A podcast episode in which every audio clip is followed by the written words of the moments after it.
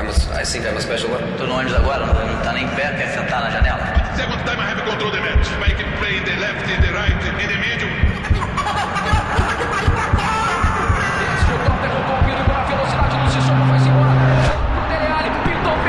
Eriksen. Podcast Tempo de Bola.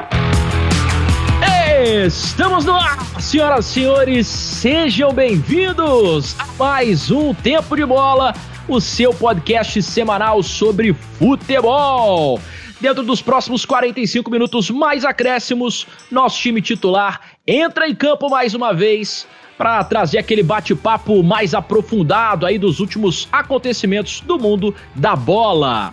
E no episódio de hoje, vamos falar de Calu no Botafogo. É isso mesmo, cara, o atacante marfinense que chega de graça aí do futebol alemão.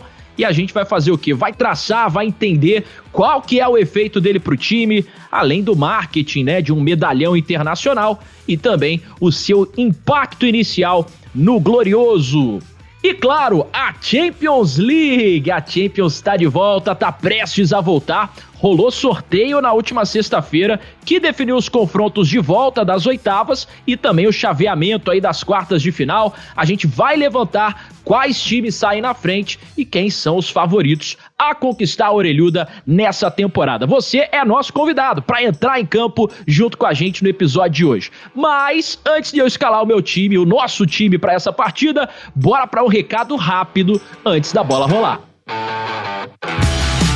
Se você curte o tempo de bola e ainda não nos segue nas redes sociais, corre, meu camarada, porque estão vindo muitas novidades maneiras por aí.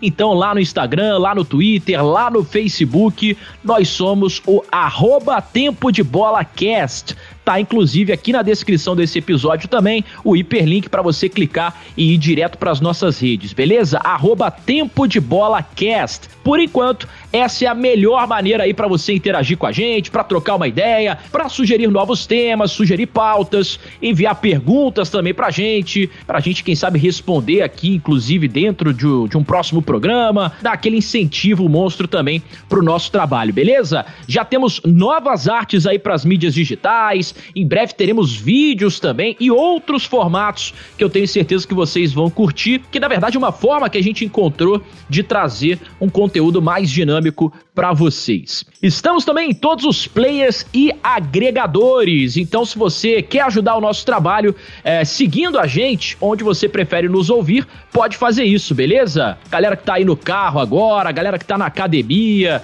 que tá com fone de ouvido, né, fazendo qualquer outra atividade ao mesmo tempo, um abraço, valeu Zaço pela audiência, um bom episódio para nós. Não faz diferença se você ouve a gente, por exemplo, no Spotify, no Deezer, é, no Castbox, no Google Podcast, no Overcast, no SoundCloud, enfim, todos os outros. Deixa o follow lá pra gente que a gente vai ficar super feliz. E se você é da galera do iTunes, lá no Apple Podcast, nos ajuda também em dobro, deixando a sua avaliação, cinco estrelas pros nossos programas, beleza? Combinado?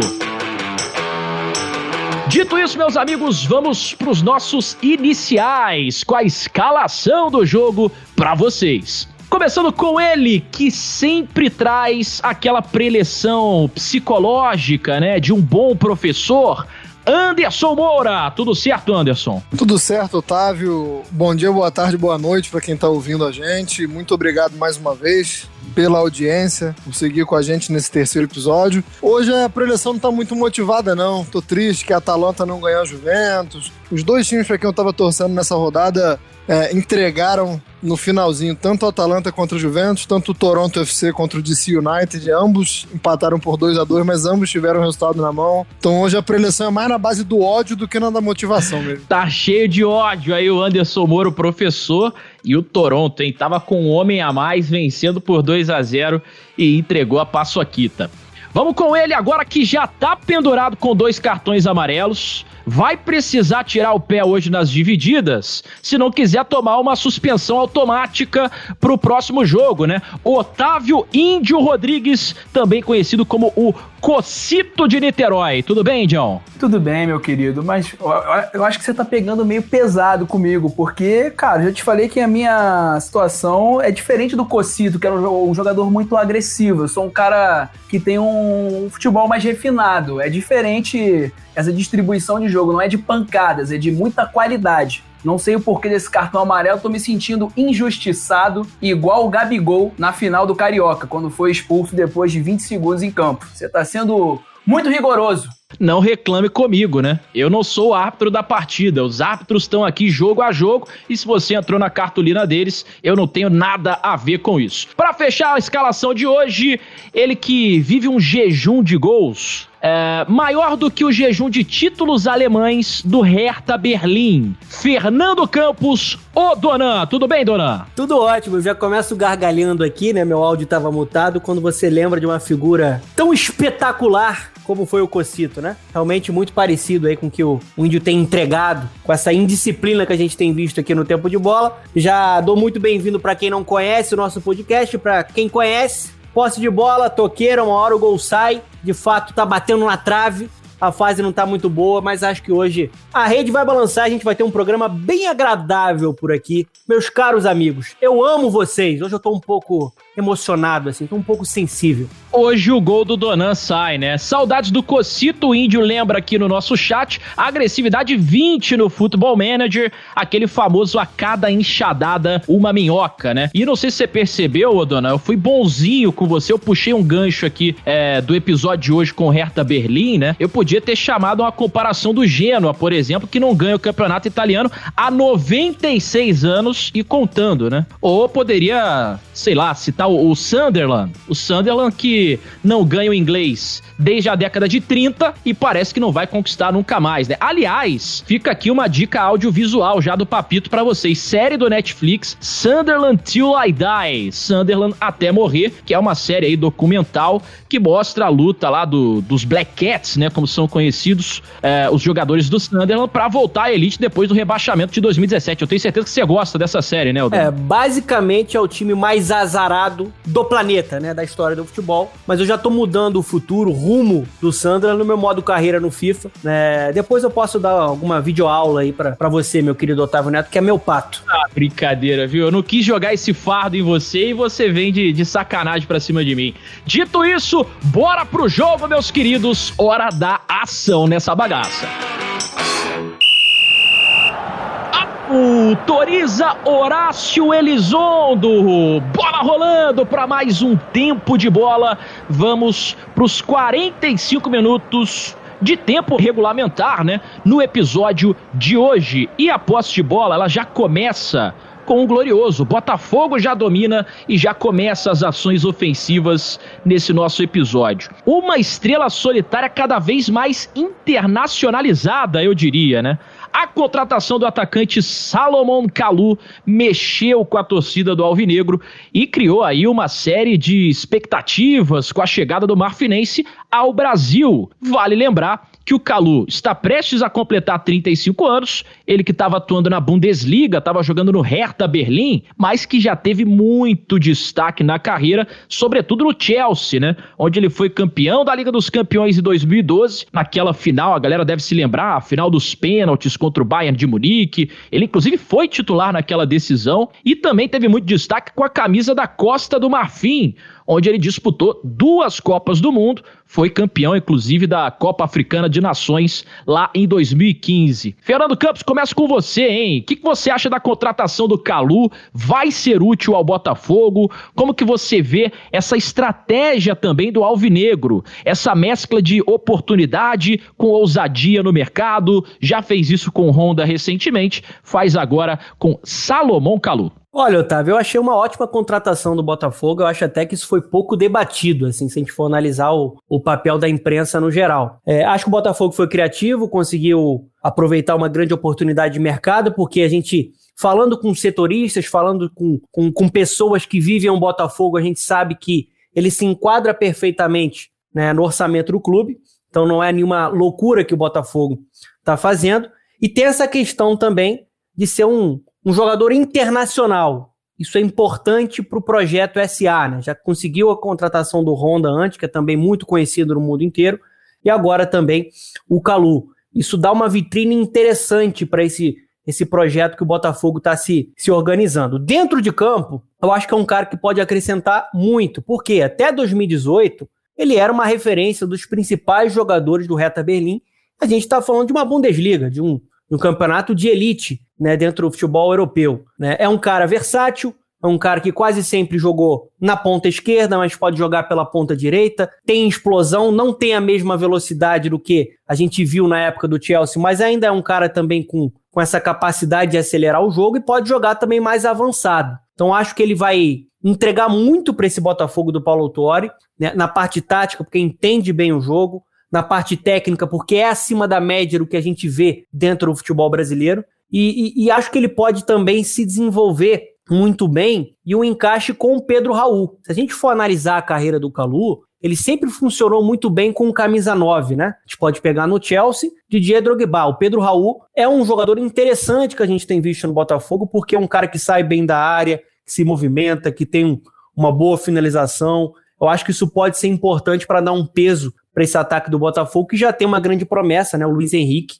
que é um, um jogador de, de muita qualidade, né? O Luiz Henrique deve ser o titular da ponta pelo lado esquerdo e o Calu deve ser o titular na ponta pelo lado direito. Né? Acho até, Otávio Neto, que ele é um cara que teve mais sucesso na sua carreira no futebol europeu do que o Honda. O Honda já tem mostrado a sua qualidade na organização do Botafogo, mas se a gente for olhar a carreira do Calu, ele foi importante em todos os clubes que ele passou. Ele surgiu muito bem no Feyenoord, ele foi muito bem no Chelsea, campeão, né? no Lille também, e no Hertha Berlim até 2018. Era uma peça importante, depois o Klinsmann assume o clube e, e aí ele acaba sendo né, colocado de lado, né? Ele, ele acabou não sendo muito utilizado de 2018 para cá. Mas pensando em futebol brasileiro, eu acho que o Botafogo foi certeiro e é um cara para elevar bastante o patamar do clube. É, inclusive a saída dele do Hertha Berlim foi envolvida em polêmicas, né? Ele acabou se envolvendo em um vídeo no vestiário onde ele não estava utilizando máscara, não estava seguindo o protocolo,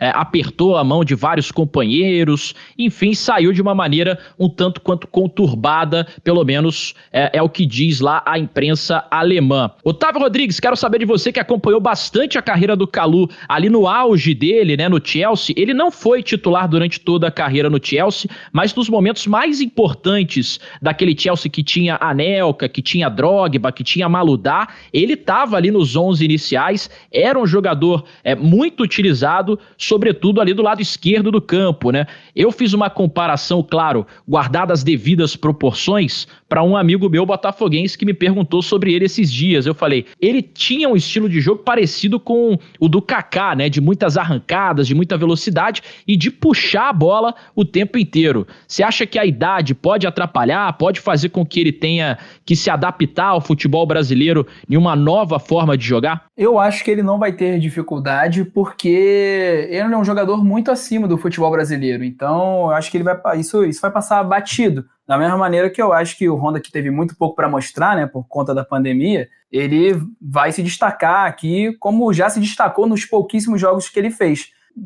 A esposa dele é brasileira, né, se não me engano, e foi uma fórmula bem parecida com o que a gente viu com o Sidorf, e acredito que a língua, pelo menos o básico, ele não vai ter nenhum problema. E com relação ao futebol, cara, o Calu, ele nunca foi. É, muita gente é, é isso, né? Os amigos vêm perguntar pra gente pô, como é que é o Calu, como é que é o Honda, como é que é o Yaya Touré, na época do Yaya, né, que não deu certo no Botafogo.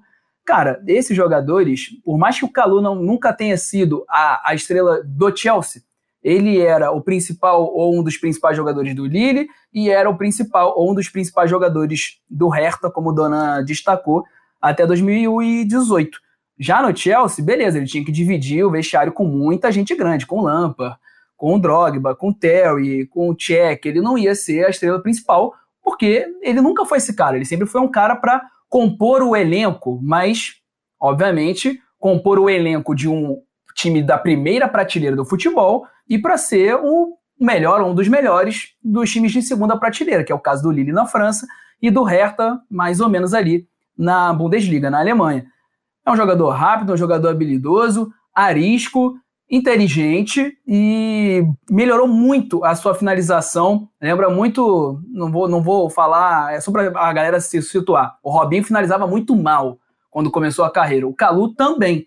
E ele foi melhorando isso ao longo dos tempos. Ele não tinha essa veia goleadora na época do Chelsea. O encarregado dos gols no Chelsea era o Drogba.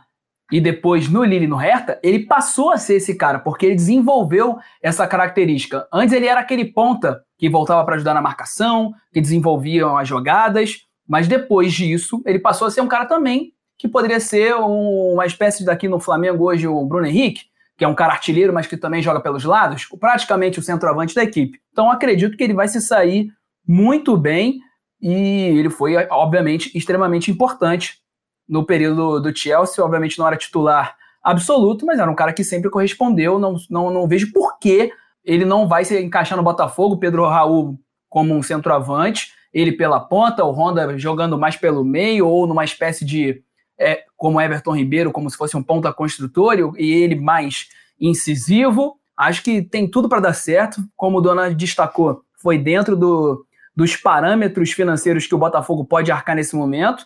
Então acho que é só aproveitar. A idade dele talvez seja um empecilho, não é mais o mesmo velocista de sempre, mas tem muito pulmão. Zé Roberto jogou até 40 e mostrou que um cara bem cuidado pode render muito. Só um ponto para acrescentar, só para pegar esse, essa, essa, esse finalzinho do que o Otávio falou, o, o Tata. Tá contigo a bola. Importante falar muito bem o que o nosso querido índio, Otávio Rodrigues, finalizou. É a questão física, né? Nunca foi um grande problema do Calu, né? Se alguém vender essa narrativa, ele nunca foi um jogador que teve muitas lesões. Então, assim, acho que é um cara que, mesmo com a idade, ele pode desenvolver um nível bem interessante aqui no futebol brasileiro. Acho que vai ter muita gente conhecendo quem é o, o Calu. Ele só não jogou na reta final no Reta Berlim por conta de, de opção de treinador e por conta de comportamento. Não, nada de questão física. O Botafogo, dona, ele destacou, ele ressaltou muito bem essas contratações estrangeiras. Ele foi certeiro, né? O Sidorf era um cara que sempre foi sempre se cuidou muito bem. O Honda também foi um cara que sempre se cuidou muito bem. E o Calu também nunca teve esse histórico de lesão. Eu tô total de acordo com você. É, o Sidorf chegou e, e, levou aquele Botafogo pro título Carioca em 2013, né? E uma vaga na Libertadores, se eu não me engano, 17 anos depois, talvez tenha sido aí o último grande ano do Botafogo, onde a torcida teve gosto de ver o time jogar em campo, né? É, você destacou o Donan destacou uma palavra legal agora, que é o, no mínimo, ser interessante essa contratação do Calu, da gente ver, e daqui a pouco a gente vai falar um pouco mais é, do impacto é, do marketing da chegada dele, né? Como os cofres do Botafogo já estão rentabilizando com sócio torcedor, com produtos licenciados e outras vertentes que a chegada do Calu já tem sorrido para as contas do Botafogo. Mas você falou aí, Indião, sobre o Yaya Touré. E aí eu passo uma pergunta agora pro Anderson para introduzir também ele aqui nessa tabelinha, sobre justamente essa dúvida que fica sobre a estratégia da diretoria do Botafogo, né? Me parece muito mais um oferecimento de um empresário que consegue fazer bons negócios para o Botafogo, como foi o caso do Honda, como é agora o caso do Calu, do que de fato uma opção do Botafogo no mercado, né?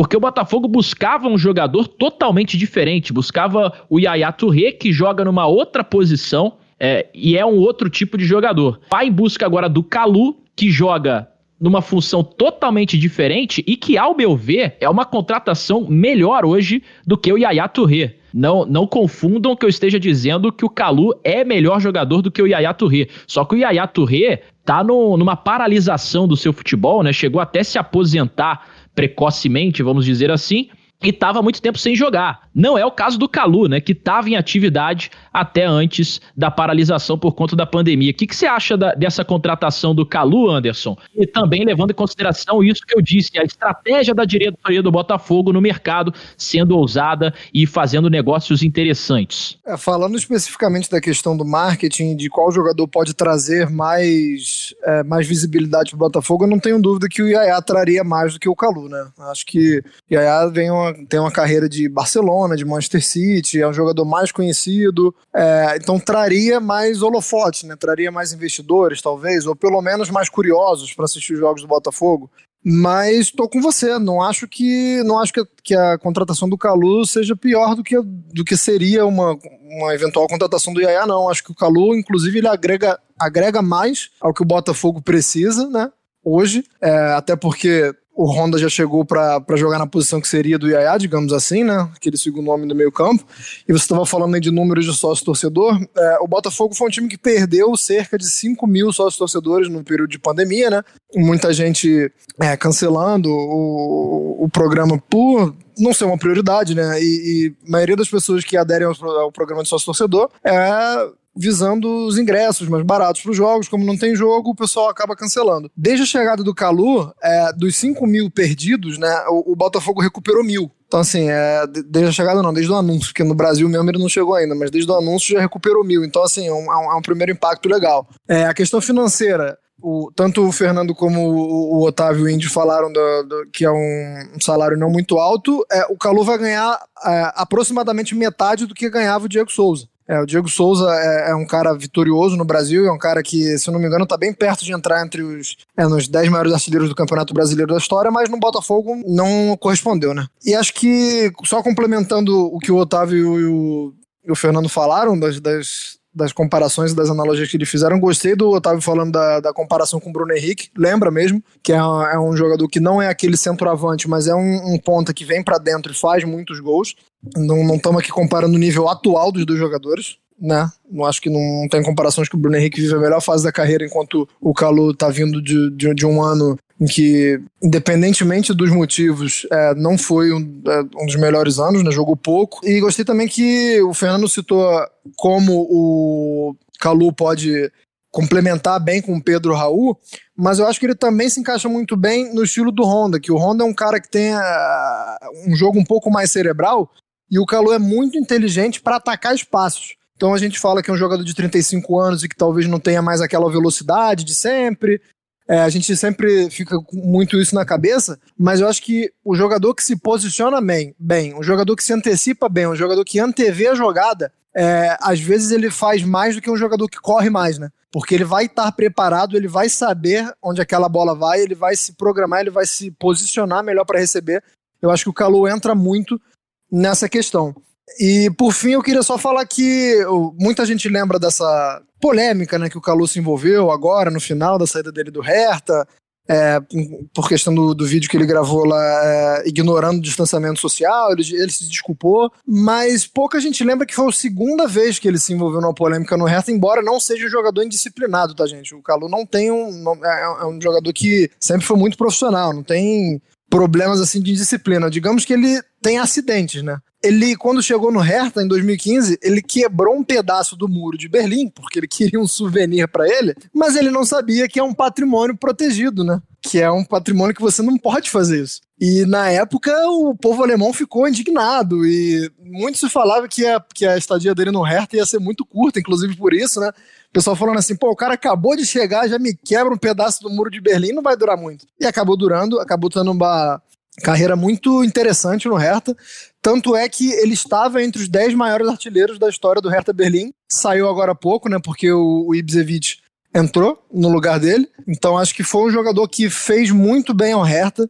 A gente estava conversando antes do programa, né, de como o torcedor do Flamengo fica muito chateado quando se fala que o Rafinha foi reserva no Bayern de Munique, o torcedor do Flamengo pega a pilha, é, numa brincadeira que acho que nem, nem, nem tem muito sentido, acho que é muito mais uma zoação mesmo no futebol. Então, o torcedor do Botafogo pode ficar despreocupado se alguém falar, ah, mas o cara tava na reserva do, do Hertha. Zero preocupação, torcedor. Foi uma passagem vitoriosa no, no, no ponto de vista pessoal. Não ganhou títulos, claro, porque jogava num time que não disputa títulos na Alemanha. E sai porque chegou o, o fim de um, de um ciclo. É, normal. E, e, porque o Hertha também está investindo em novos jogadores, é um, é um, time que investiu muito na última temporada, não à toa chega para a posição que o Calu jogava o Matheus Cunha, que é um dos jogadores jovens de maior destaque no mundo hoje. Então, me dirigindo ao torcedor do Botafogo diretamente, fica tranquilo, não é um jogador em franca decadência. É lógico que não é um jogador que está no melhor movimento na carreira dele, mas não é um cara que vai pro Botafogo para enganar, para ganhar dinheiro. E para finalizar, acho que eu vou talvez uma frase muito forte, mas a contratação do Calu é muito melhor do que a contratação do Honda. Tá aí, uma frase impactante do Anderson. E eu diria que o efeito Calu já faz barulho em General Severiano e com os torcedores do Botafogo, porque já são mais de mil produtos personalizados vendidos, dentre eles, inclusive uma bandana da Costa do Marfim, igual eles fizeram aquela faixinha do Honda, aquela faixinha samurai, aquela fa faixinha karateca, fizeram uma bandana da Costa do Marfim que estão vendendo também. É, tem diversos produtos e a galera tá aderindo aí à ideia. E mais de 2 mil sócios torcedor é, no plano do Botafogo, colocando o Botafogo aí acima da marca de 30 mil sócios torcedores ativos. A meta do clube é chegar até 40 mil. De qualquer forma, é um belíssimo efeito no marketing para os cofres do Botafogo. Então, o Calu, antes de vestir a camisa número 8, já tá trazendo bons frutos para o Botafogo. Então, acho que é unanimidade aqui de que foi um bom negócio sim para o Botafogo. Dona, você quer falar uma última coisa sobre o encaixe do Calu em campo aí junto com o Honda, né? Isso aí, acho muito bom o ponto levantado pelo, pelo Anderson, né? E eu concordo muito com ele, acho que a contratação do Calu ela é melhor do que a do Honda, porque o Calu ele, ele foi mais constante na carreira, foi mais importante em todos os clubes que ele passou, né? O Honda acabou decepcionando um pouco é, no Milan. Eu acho que o Botafogo ele tem do meio para frente um time muito interessante. A gente tem visto o Honda em alguns momentos vindo buscar muito jogo, mas se o Honda jogar um pouquinho mais próximo do gol adversário, ali como camisa 10, um meia cerebral, ele pode ser um cara assim para formar uma dupla letal com o Calu muito por conta dessa leitura que o, Anderson fez, que é a correta, né? Ele, ele, ataca muito bem o espaço. E aí você tem um ponta, também um bom artilheiro, que é o Calu, né? Que pode jogar pelo lado direito. E você tem o Luiz Henrique, que é um cara que é muito veloz, que é muito habilidoso, que pode fazer esse papel de acelerar, né? E um atacante móvel na frente, um cara com boa técnica que é o Pedro Raul. Ou seja, dá para ser um time bem interessante, um tempero bem interessante nesse Botafogo. Se organizado, vai, vai dar trabalho. Acho que vai ser um time bem competitivo. Passamos dos 20 minutos de jogo por aqui. Vamos então para o nosso contra-ataque, para nossa segunda pauta de hoje. Já falamos sobre Calu no Botafogo, hora de falar de Champions League. É isso mesmo. Na última sexta-feira tivemos o sorteio da UEFA Champions League acontecendo, a Champions que volta agora em agosto e o sorteio das quartas de final, cara. Colocou uma Champions League como nunca antes foi vista, né? É um formato quase que de Copa do Mundo. Jogos únicos, tudo acontecendo no mesmo país, vai ser maneiro demais da gente acompanhar. Só para vocês terem uma noção, a gente tem 26 títulos de Champions de um lado da chave 26 títulos da Liga dos Campeões e do outro lado da chave, nenhum título da Champions, o que obrigatoriamente vai trazer um finalista que jamais conquistou o título da Liga dos Campeões para essa temporada, né? Quartas de final, semifinais e final em partidas únicas, então vai ser muito interessante da gente acompanhar. Eu vou fazer uma tabelinha aqui da seguinte maneira, pessoal. Vou falar da chave campeã primeiro, a chave da morte, vamos apelidar assim, e depois a gente vai falar dos jogos da outra chave, cada um destilando um pouquinho é, sobre o que acha desse confronto, dando talvez até palpite de classificação, vislumbrando e imaginando os confrontos que podem acontecer, beleza? A gente começa com o primeiro jogo de quartas de final, que coloca o vencedor de Manchester City e Real Madrid enfrentando o vencedor de Juventus e Lyon. Esses jogos ainda dependem da volta das oitavas de final. Começo com você, Indião. Quem você acha que leva melhor? Qual confronto deve acontecer nas quartas de final nessa partida, nesse duelo? O que, que você acha que pode sair desse confronto? Olha, se tratando de Juventus e Lyon, eu acredito que, por mais que a Juve não esteja nada bem no momento, está oscilando muito, né? Melhora, mas nos jogos decisivos contra equipes mais fortes tem pecado bastante, tem sofrido muito para criar e sempre quando é agredida acaba sofrendo fácil, né? A Juve que sempre teve, por característica, uma defesa muito forte, está aceitando muito fácil. A gente viu isso contra o Milan, contra a Atalanta, contra o Napoli, isso tudo depois da pandemia, né? Sem contar o que veio antes, por exemplo, como foi 1 a 0 com o gol do Tussar na partida de ida do Lyon. E eu acredito que a Juve talvez se beneficie, porque o italiano começou mais tarde e talvez fisicamente esse time da Juve esteja melhor. Tem um cara que é o Cristiano Ronaldo, que intimida, que por mais que a gente veja um de bala totalmente protagonista, é... ele é um cara que chega nesse momento que acaba decidindo, que acaba impulsionando, mas é, como no mínimo simpatizante da Juve, estou temeroso, mas acredito que vai passar. O Lyon, assim como o PSG, que alguém ainda vai acabar falando, vai, vai sofrer com essa. Eu não sei se vai pegar esse ritmo de jogo. Talvez fisicamente consiga se consolidar até a partida contra a Juve, mas eu não acredito que vai ter um ritmo de jogo suficiente para conseguir bater a Juve, que já está mais preparada. Acho que passa a Juve. E do outro lado, para mim, o City é completamente favorito. É, por mais que o Real Madrid esteja liderando o Campeonato Espanhol, o City venceu no Bernabéu de 2 a 1 e está muito bem depois da parada, ganhou goleando o Liverpool e tá atropelando todos os adversários, enfiando goleadas atrás de goleadas. Todo mundo voltou muito bem, o Kevin De Bruyne, quem tá jogando tá se saindo maravilhosamente bem. E o Real Madrid continua bem, o Benzema tá voando, poderia ser assunto de, da gente aqui no podcast, no tempo de bola, nos últimos episódios, mas eu acredito que o City é extremamente superior. E com a vantagem do resultado tendo marcado mais fora de casa, vencido fora de casa, eu acredito que deve dar City e Juventus na próxima fase. É, esse para mim é o confronto mais difícil, né? City Real Madrid. Primeiro jogo foi 2 a 1 City no Bernabeu, e aí tem a vantagem do fator casa, Guardiola sedento, um City que tá jogando bem, mas esse talvez seja o confronto mais difícil de analisar. Anderson, o que, que você acha que vai sair daí? Manchester City Real Madrid, Juventus e Lyon? Lembrando que os jogos da volta acontecem sexta, dia 7 de agosto, tanto no City of Manchester, né, no Etihad Stadium, quanto também é, lá no Juventus Stadium. É, não, não mudo muito, não acrescento muito não, com minha opinião, porque é mais ou menos isso aí. Acho que o City vem muito bem. É, você falou da questão do Guardiola, acho que também entra muito o De Bruyne, né? De Bruyne tá... O, o cara não entra em campo para jogar, né? Ele entra em campo para se exibir. Tá com atuações maravilhosas. O Otávio já lembrou aí que enfiou cinco no Liverpool. É lógico que o Liverpool não encarou o jogo com a mesma seriedade que o City, mas aí o problema não é do City. O City foi lá e passou o carro. Eu só, eu só gostaria de ver a, a questão física do Lyon, porque eu me lembro que no, no, no jogo contra o Juventus foi um time muito interessante muito interessante mesmo, mas perdeu algumas peças, né? O próprio Tussar que é, saiu para o Hertha Berlim, é, mas é, é, um, é, um, time que, que sabe quem está enfrentando, né? Soube enfrentar a Juventus, soube é, explorar as deficiências da Juventus, é, embora a Juventus também tenha jogado muito mal no primeiro jogo contra o Lyon, mas acho que a questão física vai falar muito, porque a gente fala que a Juventus está mal, mas uma coisa que a Juventus não tem mais como um problema é a questão física, né? Até teve quando voltou na, na Copa da Itália, nos jogos contra o Milan e contra o Napoli, a gente via claramente alguns jogadores sem ritmo, é, mas acho que essa parte é, o, física que, que a Juventus enfrentou já não é mais um problema. O Lyon ainda tem isso, né? Vai fazer os amistosos contra o, o Rangers e contra o Celtic, já fez um amistoso contra o Nice semana passada. Mas amistoso é amistoso, né? Como diria o, outro lá, treino é treino, jogo é jogo.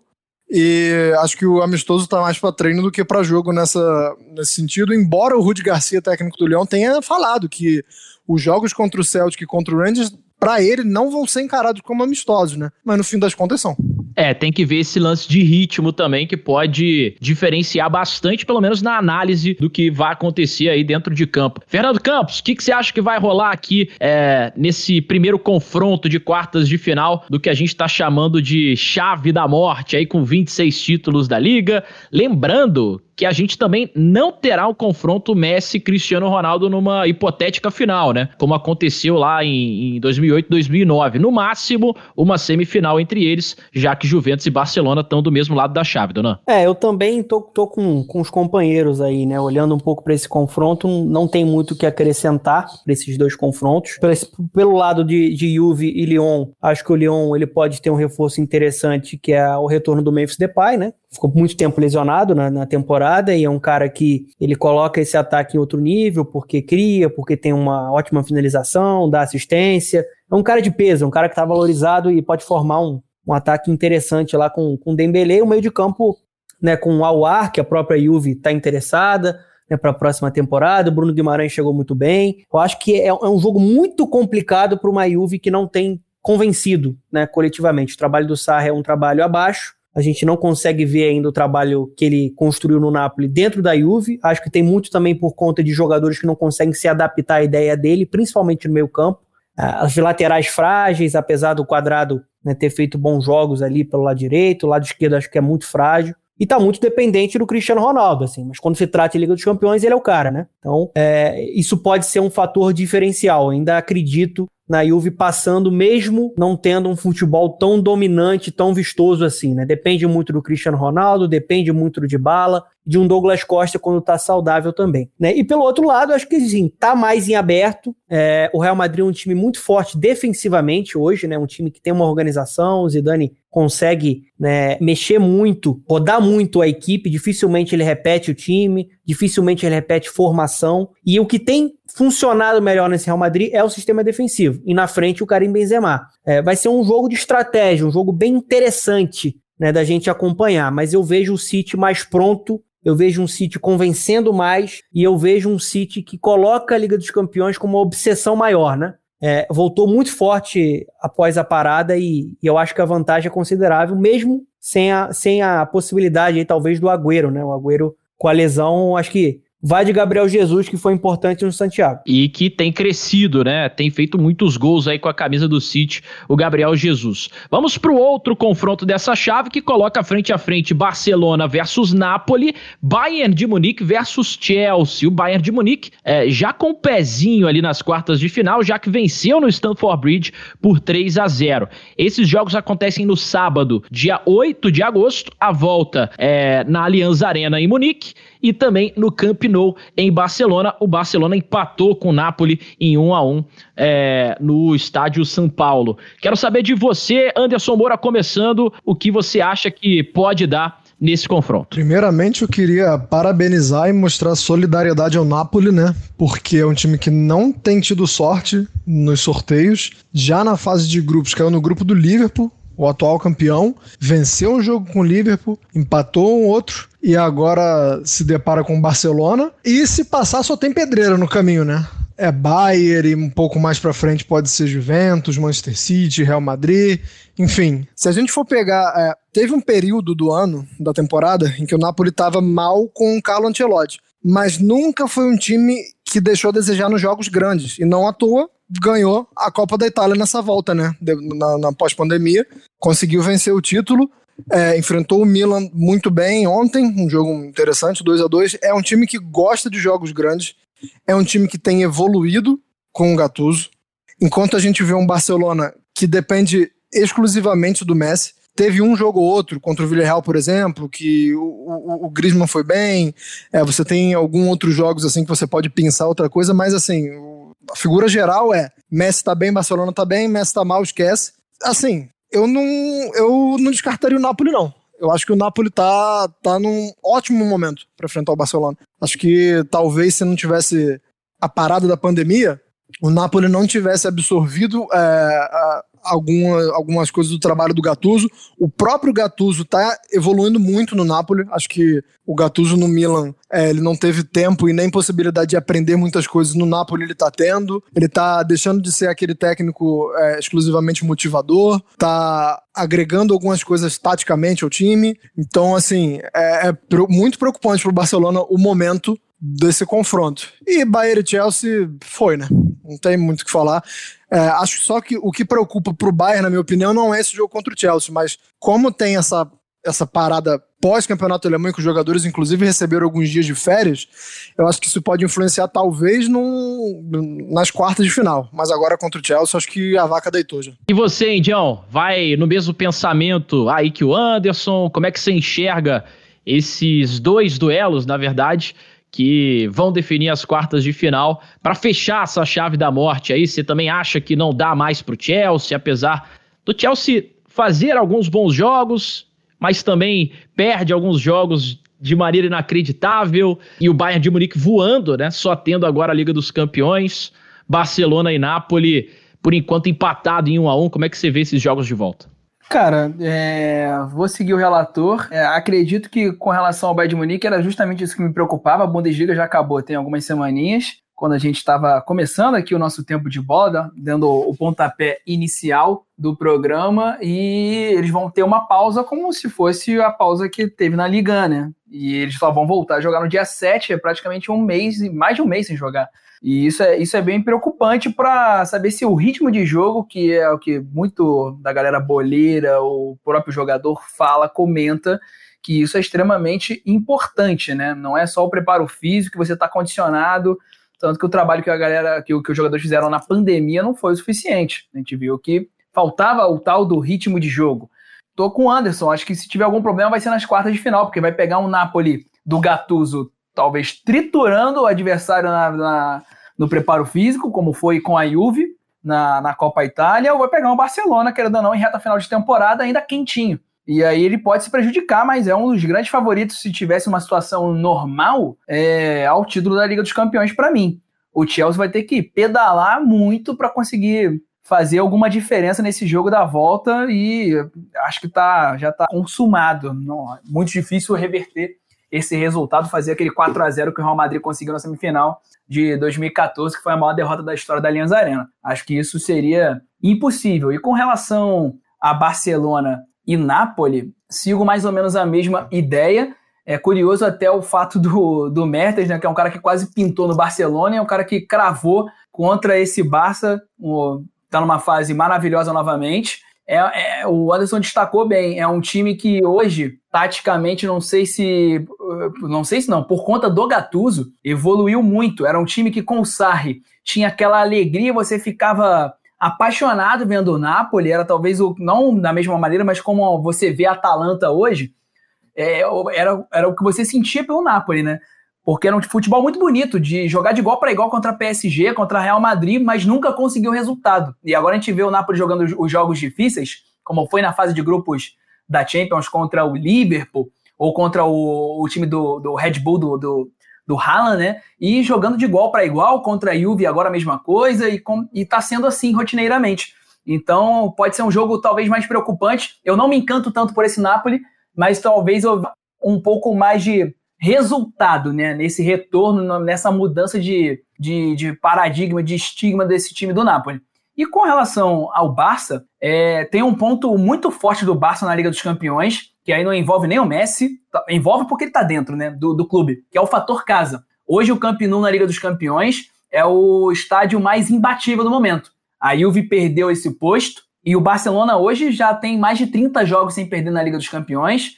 Ano passado, em 2019, tinha completado um ano sem perder no Camp Nou, mas aí envolvia todas as competições.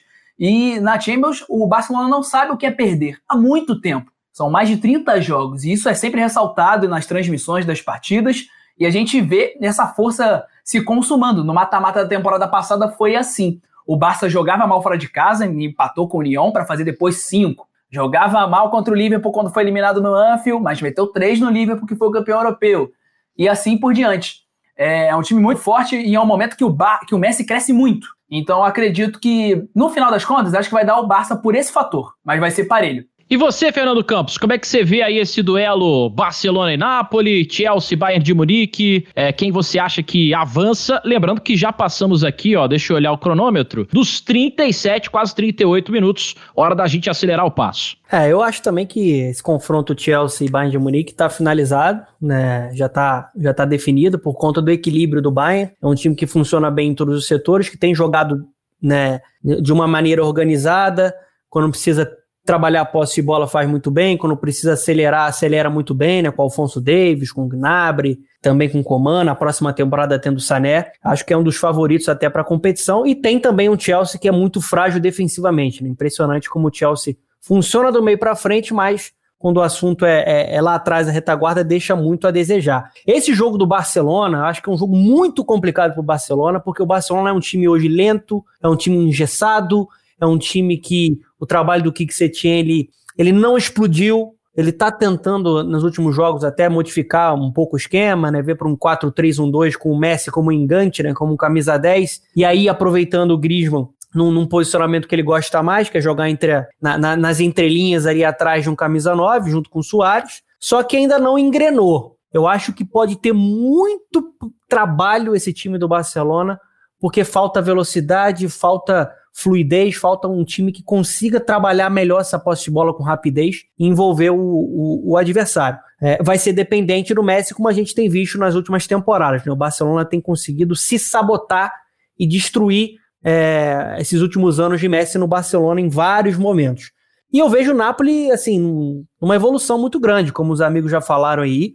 Né? Nos últimos 13 jogos só perdeu um, e esse um foi para Atalanta, né, que é hoje o, o, time que briga pelo melhor futebol na Europa. E acho que é um time muito físico, é um time que se defende muito bem, né? Tem esse estilo do Gattuso, é um time que vai acelerar e acelera muito bem com jogadores como Insigne, que também é criativo, né? Com o Mertens, que é um, um atacante móvel, é o maior artilheiro da história do clube, né? Você tem o Lozano, né? Você tem Caleron, você tem um Milik, se precisar de um camisa 9 né, mais físico, você tem a força de um Koulibaly, que é um dos melhores zagueiros do planeta, você tem um Fabian Ruiz, então assim, é um jogo muito delicado para o Barcelona. Eu não vou ficar nem um pouco surpreso se o Napoli conseguir essa vaga para a próxima fase da Liga dos Campeões, mas como eu não sou maluco e tenho que apontar um, favoriti um favoritismo, eu vou apontar para quem tem Messi no seu time. Eu nunca vou ficar né, do lado contrário do gênio. Tenho cá minhas dúvidas se você não é maluco, mas tudo bem, cara. Tô contigo nessa acho que não seria nenhuma catástrofe se o Napoli aprontasse aí para cima do Barcelona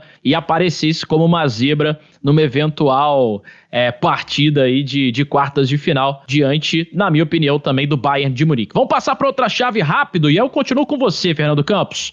A gente tem do outro lado da chave times que não venceram a Champions League nunca. Mais um deles bateu na trave duas vezes recentemente, que é o Atlético de Madrid, que vai pegar o Leipzig. E muita gente, é, certamente lá em Madrid, comemorando, né? O torcedor colchoneiro, imaginando que o sorteio foi bondoso. A bolinha foi boa lá pro Atlético de Madrid. O que esperar desse confronto entre o time do Simeone e o time do Leipzig, que perdeu várias peças que levaram o time até essa campanha histórica? É, perfeito, assim, eu acho que é, a ausência do Timo Werner vai ser muito sentida no Leipzig, né? Tô falando de um dos cinco melhores atacantes do futebol europeu na temporada, um cara que fazia tudo, que acelerava, que dava assistência, que fez muitos gols, né? E foi importante nessa campanha e acho que até de uma maneira ingrata ele deixou o clube na mão no momento mais importante da história do clube, quando, quando a gente fala de, de competição europeia, né? De competição dentro do continente. Mas tem o Sabitzer, tem jogadores importantes lá e tem um, um, um jovem treinador que eu vejo que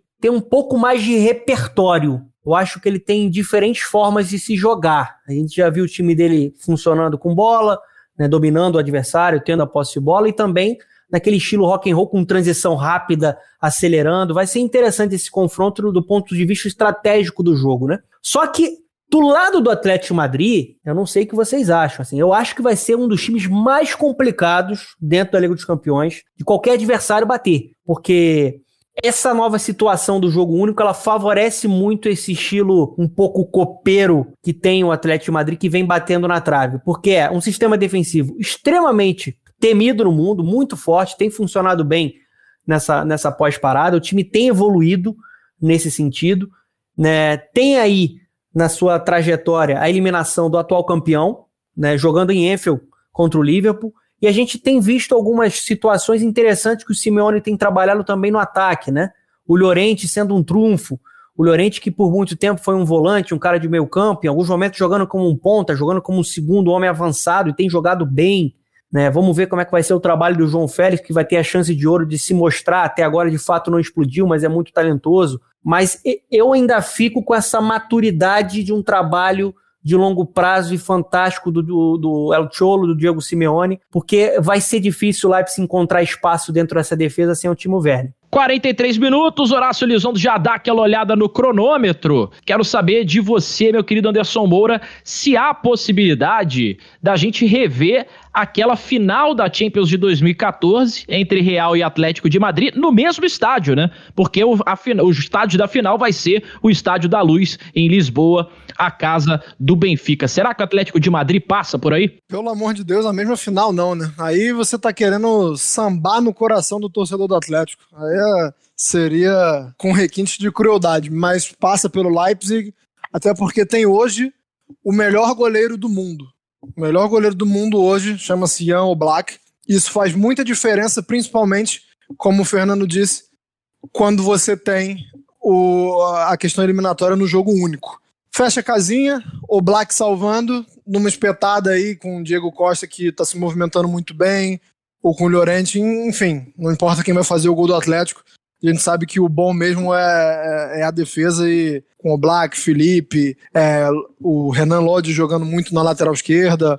Acho que é um time que ganha muito, como o Fernando disse, é, com a questão do jogo único. E você, Indião, acha que o Atlético de Madrid é mesmo muito favorito para esse jogo? Não vou nem me alongar muito, é total favorito. A saída do Timo Werner é uma sacanagem com o Leipzig, né? Mas fazer o quê, né? Isso aí foi tudo colocado em contrato. É o melhor jogador do time praticamente com relação em, em comparação ao Sabitzer. Eu prefiro o Timo Werner, mas é o melhor jogador da equipe, deixando ela na mão no mata-mata. E o Atlético de Madrid sabe jogar essa competição. O Simeone venera esses jogos e em jogo único, então eu acho que a situação fica ainda mais encardida e ele vai saber utilizar isso a seu favor muito melhor.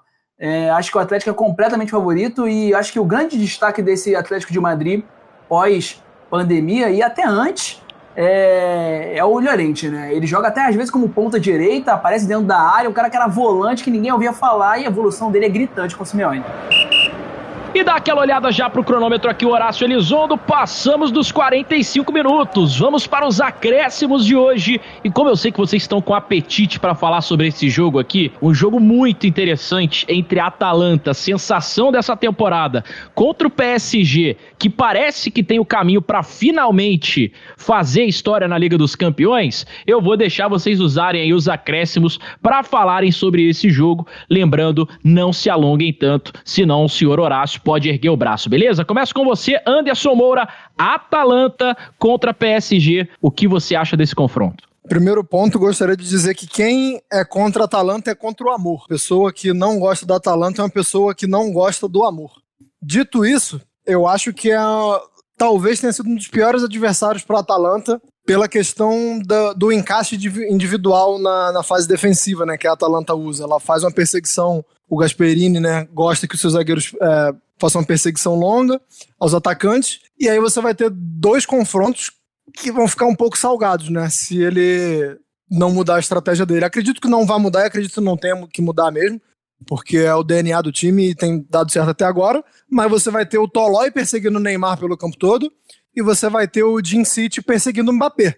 Então, assim, fisicamente vai ficar muito complicado, porque são dois jogadores muito ágeis e, e, dois jogadores muito de explosão física muito grande. Acho que foi ingrato o sorteio com o Atalanta nesse quesito. Agora, deve ser uma delícia você enfrentar o, o PSG sem a menor obrigação de passar do, do, do, ponto de vista financeiro, né?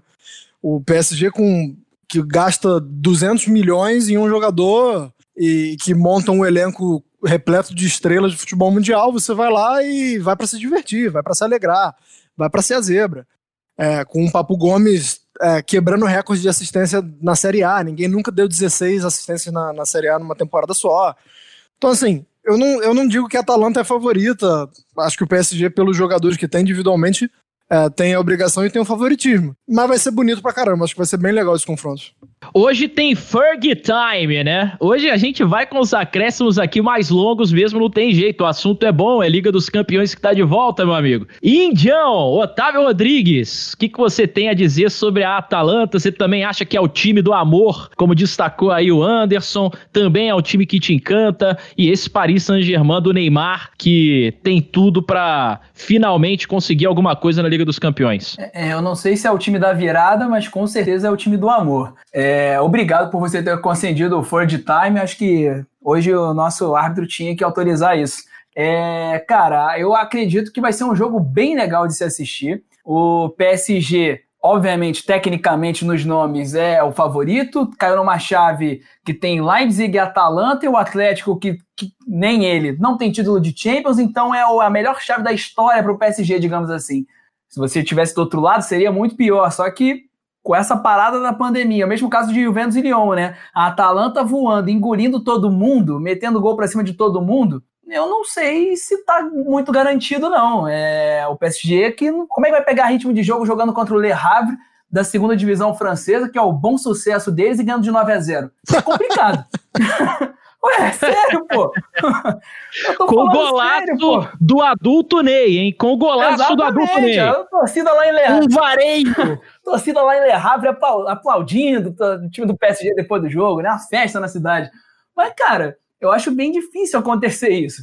Então, quando pegar a Atalanta, tirando os dois jogos, obviamente, de finais de Copas da França, né? Da Liga, a Copa da França, é outra situação, mas eu não sei se é o suficiente. Óbvio que são super estrelas, mas a Atalanta vai engrossar. Vai engrossar. As TVs em todo mundo talvez reclamem porque a Atalanta não é talvez o time da audiência. Todo mundo quer ver o Neymar ganhando, o Mbappé ganhando, aquele triunfo maravilhoso, o sonho do projeto Qatar, mas pode engrossar. Eu tô bem ansioso para esse jogo e não vou me surpreender se a Atalanta aprontar. E você, Dona, acha também que vai ser um confronto de muitos gols, como tem sido a tônica, né, da Atalanta nessa temporada, um time que tem um ataque avassalador e que compensa os gols sofridos balançando a rede do adversário. É bom o PSG ficar de olho também nessa Atalanta?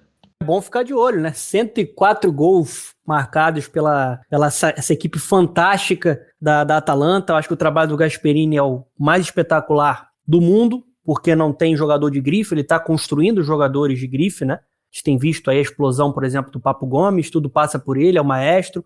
É um time muito coletivo, né? E assim, ele está fazendo muito com pouco. Ele não tem a capacidade de investimento, por exemplo, que o, o Paris Saint-Germain tem de investir 222 milhões de euros para contratar um Neymar, 180 milhões de euros para contratar um Mbappé.